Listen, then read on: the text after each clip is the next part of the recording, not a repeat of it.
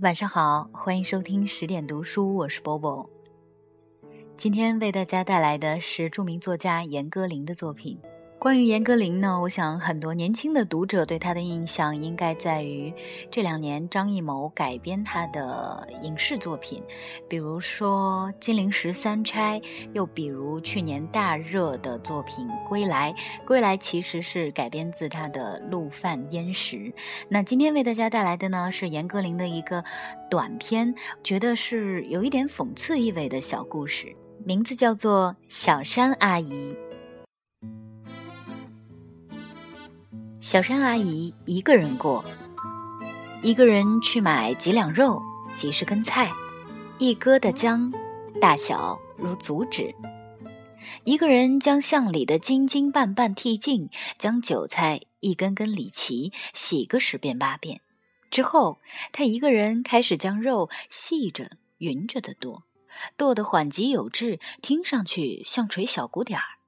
于是有人听听便会说。小山一个人还不省省心，费那么些事儿包饺子，不就他一个人吃吗？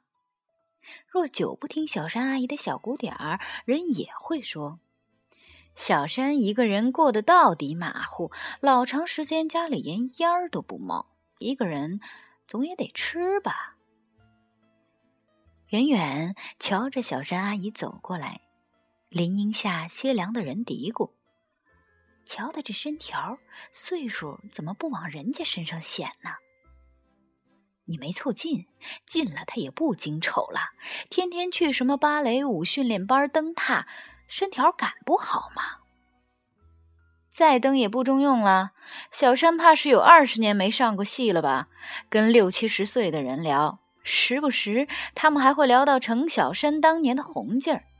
那些年，他一年要上四五个片子，脸蛋子上都上了花露水标签儿。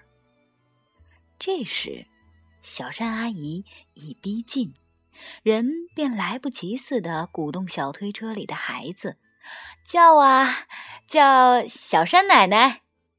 孩子们立刻一片呀呀声：“奶奶好！”小山阿姨俏皮的扬扬眉。其实，他很不肯做他们的奶奶，就像曾经我们这辈人认真拍了他好些年马屁，他才对小山阿姨的称呼认了账。那时，小山阿姨刚离婚，刚搬到我家对过，和我们做对门邻居。一个长相很好的男人敲着小山阿姨的门边，从一楼伸出一个女人头，对那个人说：“多瞧会儿。”小山在家，刚才还听他的高跟鞋在我头顶上跺。男人羞答答起来，反而跑开了。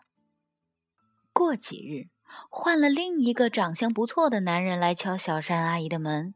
小山阿姨从未把这些是非们放进屋里，她才不傻，才不会把自己的时间、精力、名声白搭到这些没用的漂亮老少小白脸上。他曾经教诲我妈，那时我妈刚出高中，开始在电影界忙着跑龙套。他说：“要想做女演员，首先得削发为尼。我这人只对演戏认真，其他的我保持着自己六根清净。”她的清净，终于惹得她丈夫不愿体面的嚷着全世界都听见。你他妈的程小山，你那百十张笑脸有一张是给我的吗？你不洗衣不做饭不生孩子，要想跟你上床，老子得先变成个导演，对吧？事后，小山阿姨对人说：“他是个流氓。”我真纳闷儿，如今流氓都不叫流氓，全改叫作家啦。至于小山阿姨是否真的和导演们上床，谁也不清楚。据我看，是没那个必要。曾经他手里一把剧本，打牌一样选这个挑那个。那时他何苦劳驾跟导演上床去？后来说过时，什么都过时了。小山的模样做派过了时，连跟导演上床的时候也早过了。有回一个年轻导演来和我爸喝酒，这个家伙莫名其妙在电影界就走起运来。栽培我爸似的，让我爸做他最近一部电影的艺术顾问。听见有敲门声，他喝住我妈：“别理他，别理谁。”我妈想：“这人狂的还着边际吗？上我们家布置这个调遣那个来了。”肯定是程小山。刚才他在楼梯上见我进了你们家门那个老太太，我的戏让他演，我这不诚心毁自己吗？见我妈毫不理会的径自去开门，他急得直叫慢着。他拉开壁橱门，我笑起来。每回他喝了酒想进厕所，就去拉壁橱门。又错了，厕所在那边儿。我提醒着，他人已缩进去，说：“这回要的就是壁橱，快打发老太太走路，不然我在里头憋死了，你们得偿命啊！”门廊里，我妈已经小山阿姨放进来了。黄俊走了，他朝饭桌直瞪着眼。导演杯子里的酒明明还在泛泡，没人答话。反正沉默与谎言间不可划等号。妈摆了双新筷子和一只小碟儿，央他坐下。他坐下，完全心不在焉。导演在壁橱里待得十分安生，那里头堆着我小时的玩具、爸爸多年的手稿、妈妈穿剩的衣服、外婆睡坏的床垫等等。看来他宁可蹲在里面生煤或上虫蛀，也不愿小山阿姨缠他。据说小山阿姨在导演们面前会像小女孩那样扭着尖笑，撇着舌头说话。黄导演把自己禁闭到壁橱里头之前，压低嗓子说：“面对一个千娇百媚的老太太，你们都瘦瘦看。”见妈端了盘新炒的菜进来。小山阿姨说：“妈像是又胖了不少。”妈哈哈的笑，真笑出了那种胖夫人特有的回肠荡气的感觉，说自己反正是早断了上银幕的念头。这可不行！小山阿姨扔下筷子，严峻打量着如此甘于堕落的妈。有种很好的健美操，你可以试试。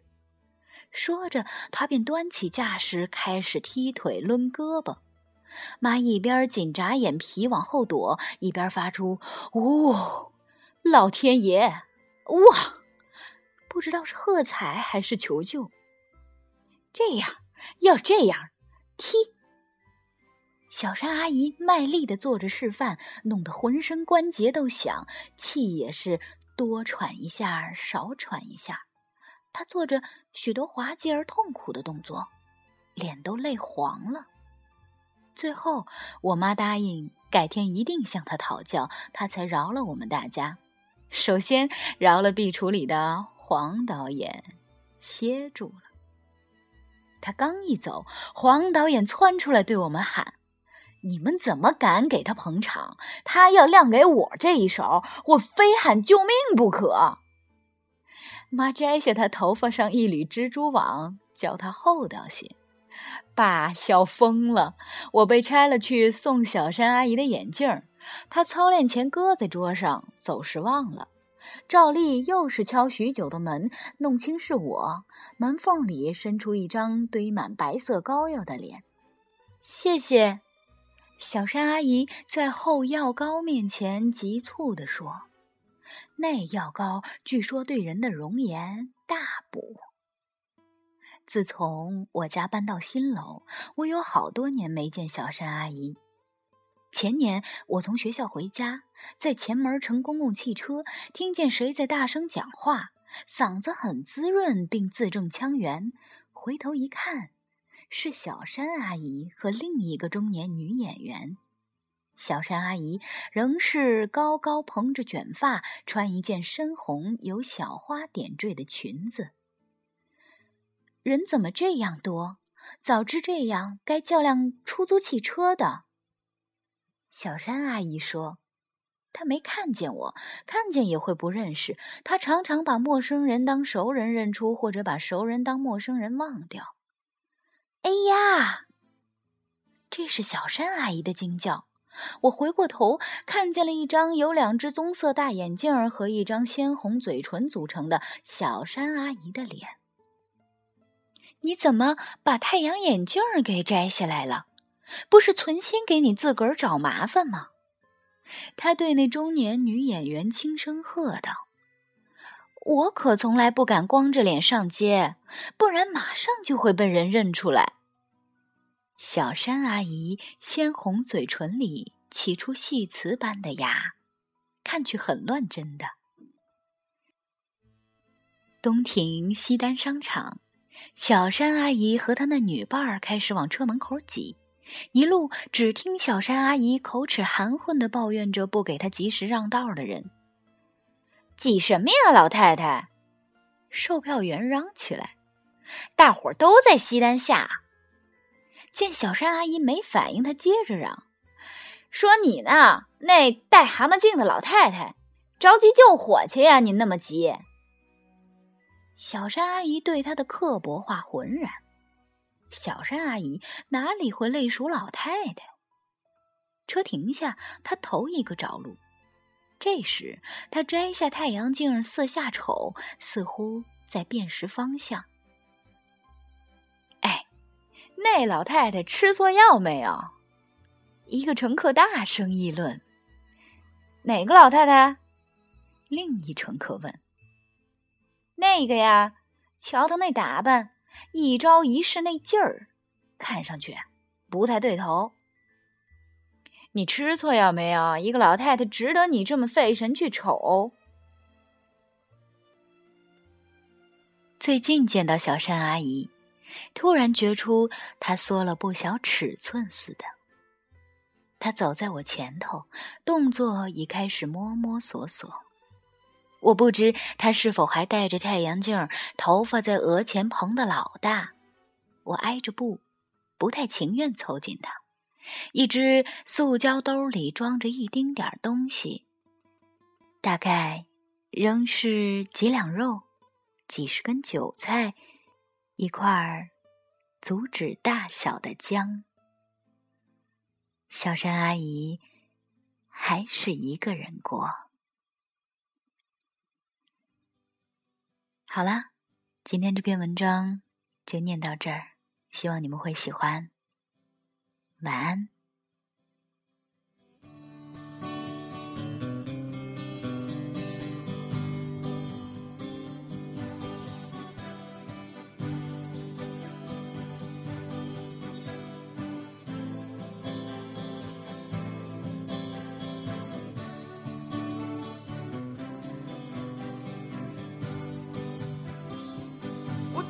走过你身旁，并没有话要对你讲。我不敢抬头看着你的哦脸庞。你问我要去向何方？我指着大海的方向。你的亲切像是给我哦。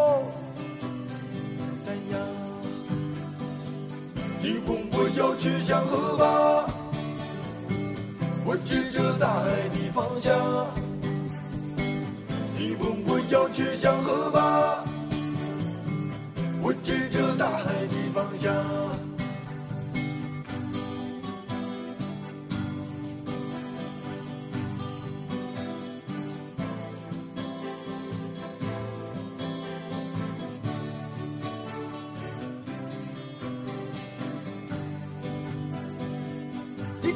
走进你的花房，我无法逃脱花的迷香，我不知不觉忘记了哦放下。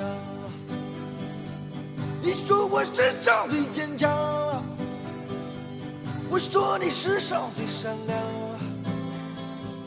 我不知不觉已和花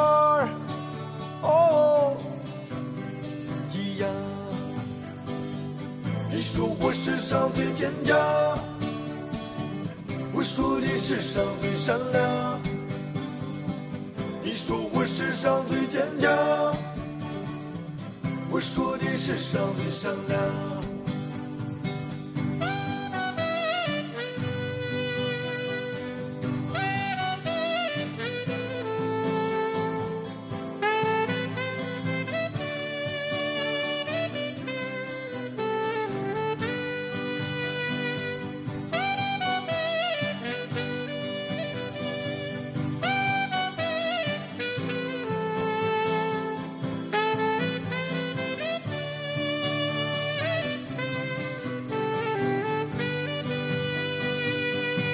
我留在这地方，你要我和他们一样。我看着你默默地说：“哦，不能这样。”我想要回到老地方，我想要走在老路上。这是我在这里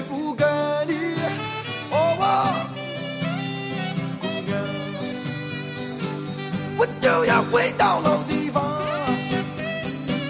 我就要走在老路上。我明知我也离不开你，哦啊，姑娘，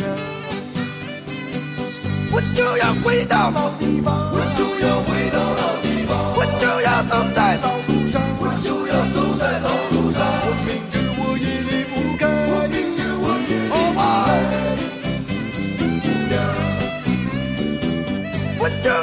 到老地方，我就要回到老地方，我就要走在老路上，我就要走在老路上。我明天我也离不开你，哦啊，姑娘。我就要回到老地方，我就要回到老地方，我就要走在老